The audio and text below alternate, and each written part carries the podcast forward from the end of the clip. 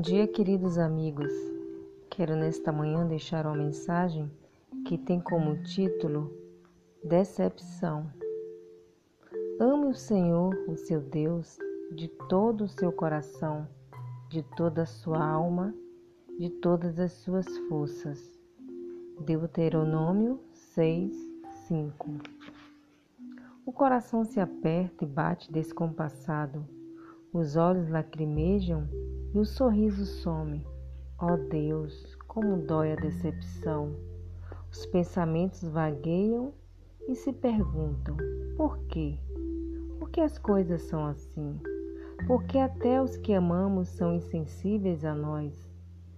Mesmo sem intenção, somos tratados como objetos descartáveis. É estranho e triste sentir-se só no meio da multidão, mas porque contamos com quem nada pode nos oferecer. No silêncio da solidão, muitas vezes esperamos que outras pessoas supram nossa carência. Tudo ilusão. As pessoas falham, e apesar de entendermos isso, a distância entre a razão e o que sentimos é grande. Mas Deus pode abrandar a tempestade do coração, tranquilizar as emoções e aliviar a dor. Nele realmente há consolo. Não há rocha firme a não ser o Senhor. Somente nele podemos confiar e saber que ele não nos abandona. No fundo, o problema não é o que as pessoas falham conosco. Nós é que deixamos nos enganar. Fechamos os olhos ao óbvio, criamos expectativas e pintamos o quadro conforme imaginamos. De repente, então, a realidade nos assalta e nem de longe é o que sonhamos. Mas a vida é assim, as pessoas são assim. Somente Jesus é diferente e nos aceita incondicionalmente. A decepção ocorre quando direcionamos o nosso amor ao alvo errado. Ao invés de amar a Deus em primeiro lugar e experimentar Sua maravilhosa graça, amamos as pessoas de forma egoísta e manipuladora, esperando que atendam às nossas expectativas. Esquecemos que deveríamos, acima de tudo, amar a Deus de todo o nosso coração, de toda a nossa alma e com toda a nossa força. Na verdade, com isso apenas corresponderemos ao amor de Deus, porque Ele já nos amou antes mesmo de termos sido criados. Como é bom ter o Senhor nas horas de decepção.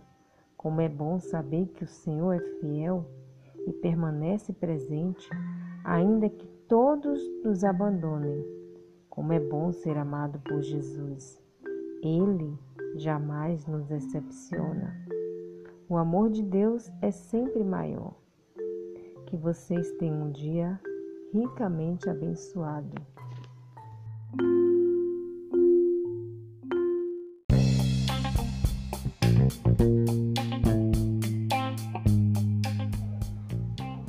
Bom dia, queridos amigos. Quero nesta manhã deixar uma mensagem que tem como título O Segundo Milagre Jesus respondeu: Pode ir, o seu filho continuará vivo. O homem confiou na palavra de Jesus e partiu. João 4, 50. Nos corredores de pronto-socorros, ambulatórios e hospitais, naquele clima agitado de angústia e ansiedade, quantos gostariam de ouvir as palavras do médico: seu filho vai ficar bom, ele vai ser curado, ele não mais corre risco de morte. No entanto, se o médico disser: não posso prometer nada, o quadro não é nada animador. Já fizemos tudo o que estava ao nosso alcance, mas não há reação alguma.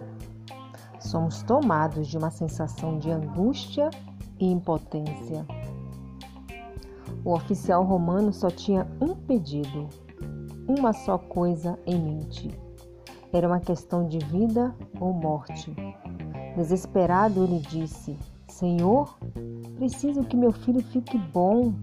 E Jesus respondeu: Pode ir, seu filho continuará vivo. Qual foi a reação do homem? Mas o senhor não vai comigo? Ele está a 35 quilômetros daqui. Quer alguma coisa concreta, tangível. O senhor não se esqueceu de alguma oração, de um ritual? Não emprestaria pelo menos um amuleto seu para colocar em cima dele? Ou pode mandar um discípulo comigo? Nada disso. A Bíblia diz que ele simplesmente acreditou na palavra de Jesus e voltou para casa, confiante no poder de Deus. Quem sabe você esteja precisando de um milagre em sua família?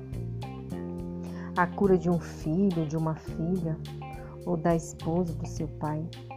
Quantas vezes você já tomou a palavra de Jesus como verdadeira? Você vai acreditar em suas orações ou em Jesus? Às vezes, nossa maneira de querer ou esperar a resposta é bem diferente da maneira de Deus responder. Por isso, devemos estar dispostos de aceitar o que quer que Ele responda.